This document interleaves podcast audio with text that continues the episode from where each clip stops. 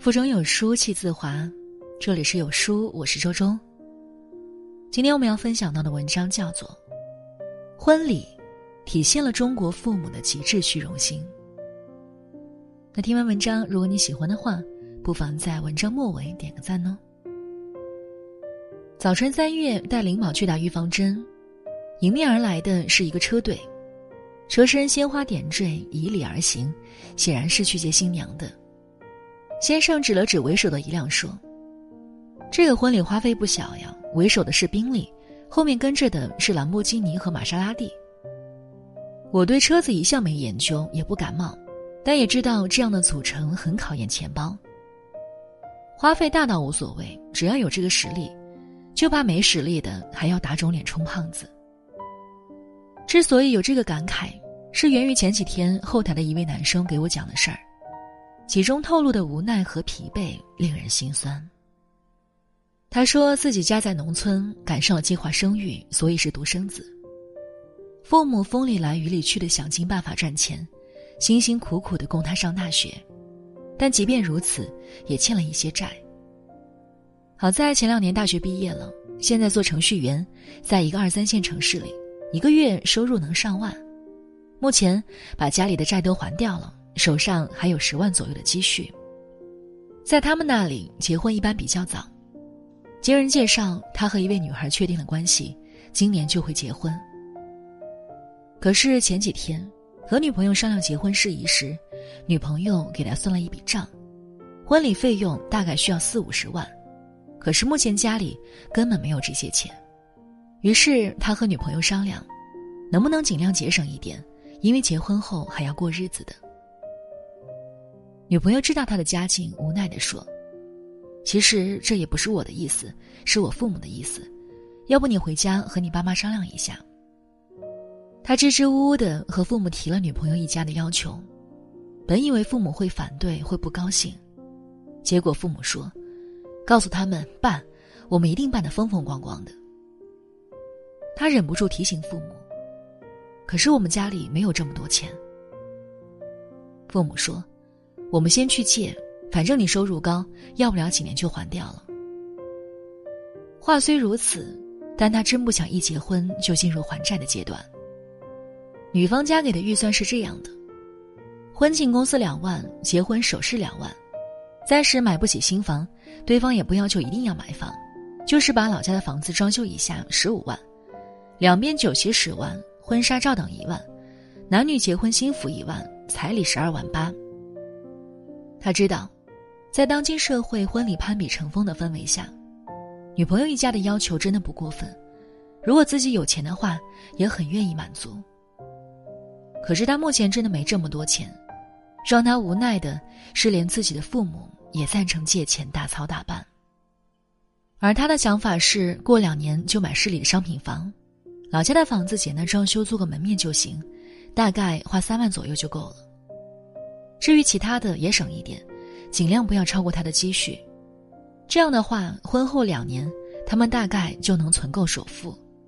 女朋友也赞同这一点，但奈何两家父母都不干，必须大操大办，借钱欠债都无所谓，不答应就是不孝。我一向坚持，有多大的能力就办多大的事儿。当然，我也知道，很多人会说，结婚是一辈子的事儿，不能潦草。一个男人如果连场像样的婚礼都不能给你，还嫁什么？婚礼办得太寒碜，就不怕丢人吗？我对婚礼的厌恶自小就有。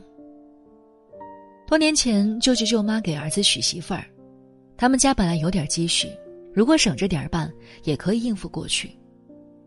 其中就有一项是装修新房，而这房子其实新人只住一天。当时儿媳妇儿说：“简单弄一下就可以了。”因为他们正打算买商品房呢，但舅舅舅妈不听，在当地，大家都要来参观新房，哪怕一天不住，他们也要好好的装修，否则不是丢了面子吗？于是，仅仅装修新房这一项就已经花光了所有积蓄，整个婚礼办完之后，欠了十几万债。我忍不住说：“欠这么多钱，就这么闹了一天，值得吗？”结果，所有长辈都嗔怪的看了我一眼，说：“小屁孩懂什么？大人的事儿哪有你说话的份儿？然后一群长辈七嘴八舌的继续聊天。有的羡慕的对舅妈说：“结婚哪有不举债的？起码你给儿子娶上媳妇儿了，这辈子的任务完成了。”舅妈连连点头，一脸的喜气。谁说不是呢？然而这个喜气还没有过，就有一户人家因为家里突然有事儿，需要舅舅舅妈提早还钱，而他们拿不出来，就找儿子媳妇儿。当时表嫂已经看好一套房子了，接到这样的电话，可以说又惊又怒。最后带着五万块钱回来，一边把钱给他们，一边坐在堂前哭。我造了什么孽呀？刚结婚就要还债，我说简单弄一下，非不听，结果我们就住了这么一天。很多长辈纷纷指责他不懂事、不孝顺，而我至今记得他的眼泪和愤怒，以及在一群长辈的指责下嚎啕大哭的样子。多年后，他们的婚姻走向了离婚。不知道这件事儿，是否也是当初埋下的隐患之一？说说我自己参加婚礼的感受吧。这些年来，陆陆续续也参加了不少婚礼，大多都是席开几十桌，有的甚至多达一百多桌。新人敬酒根本敬不过来，只能象征性的匆匆整桌敬一下，就换下一桌。私下里和新人宾客交流过，新人说，这么多桌人，其实认识的不到两桌。宾客说：“其实参加婚礼之前，从来没有见过新人，不过认识新人的父母。更多时候，我们就是一起在酒店里吃了顿宴席，过后连新人长什么样都忘记了。至于祝福，都是口到心不到。身边很多朋友告诉我，越来越讨厌参加这样的婚礼了，千篇一律，毫无新意。很多新人也说自己不喜欢，可是没办法，为了父母的面子。”在这一方面，女方父母的责任显然更大。有人曾说过，中国的房价是丈母娘抬高的，这话不无道理。大多数有女儿的父母都希望女儿嫁过去有房有车，不受一点点苦，这是人之常情。可是却忘了最重要的一点：你女儿爱上那个男人或者他的家庭有这个实力吗？如果您嫌弃未来的女婿，要么反对到底。要么接受现实，一边不情愿的接受，一边耿耿于怀的刁难，非逼着一个普通家庭去做超越实际能力无数倍的事儿，就为了绝对不能丢面子，这真的是爱子女吗？男方父母也要反思，不要一边怪女方太狠，一边委曲求全答应，没有金刚钻揽什么瓷器活儿，您家不适合娶公主。作为当事新人，更要明白，如果确实有这种财力，那么想怎么办就怎么办；如果根本不具备，就别由着父母折腾。要知道，他们的虚荣心最后买单的，就是你们的婚后生活。请记住，里子比面子重要。在这个碎片化的时代，你有多久没有读完一本书了？长按扫描文末的二维码。在有书公众号菜单免费领取五十二本共读好书，那每天有主播读给你听。另外呢，欢迎大家下载有书共读 APP 来收听领读。我是周周，我在江苏丹阳给您送去问候，那记得在文末点个赞哦。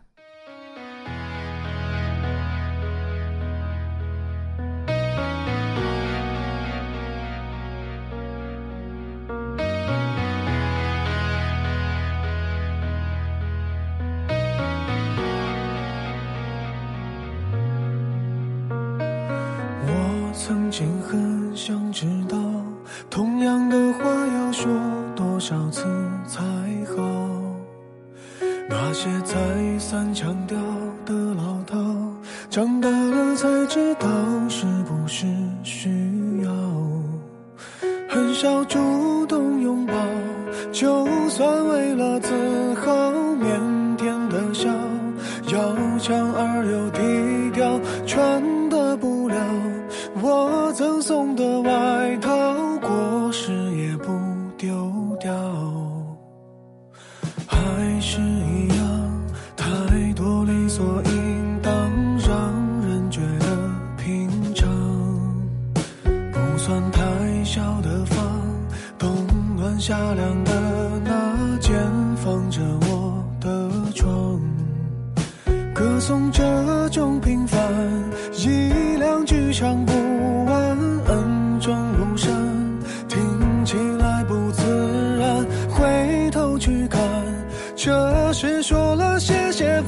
才亏欠的情感。哦，爸爸妈妈给我的不少不多，足够我在这年代奔波，足够我生活。年少的轻狂不能用来挥霍，也曾像朋友一样和我诉说。哦，妈妈总说，经历的坎坷是度过青春的快乐。这时候，这个季节又想起了这首歌。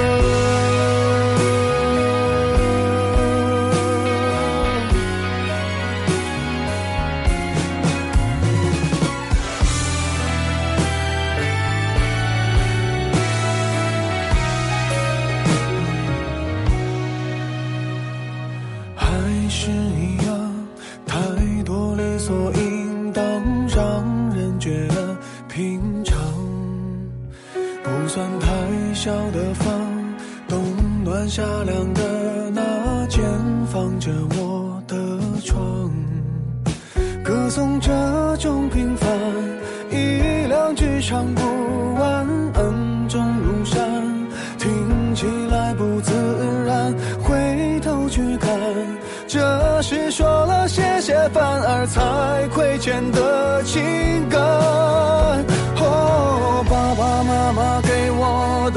差不多，足够我在这年代奔波，足够我生活。年少的轻狂不能用来挥霍，也曾像朋友一样和我诉说。哦，爸爸妈妈总说，经历的坎坷是度过青春的快乐。这时候，这个季节又想起了首歌。哦，爸爸妈妈给我的不少不多，足够我在这年代奔波，足够我生活。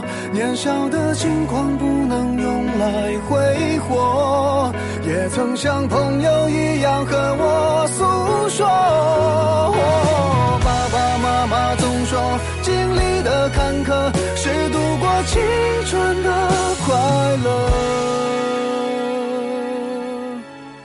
这时候，这个季节又想起了这首歌。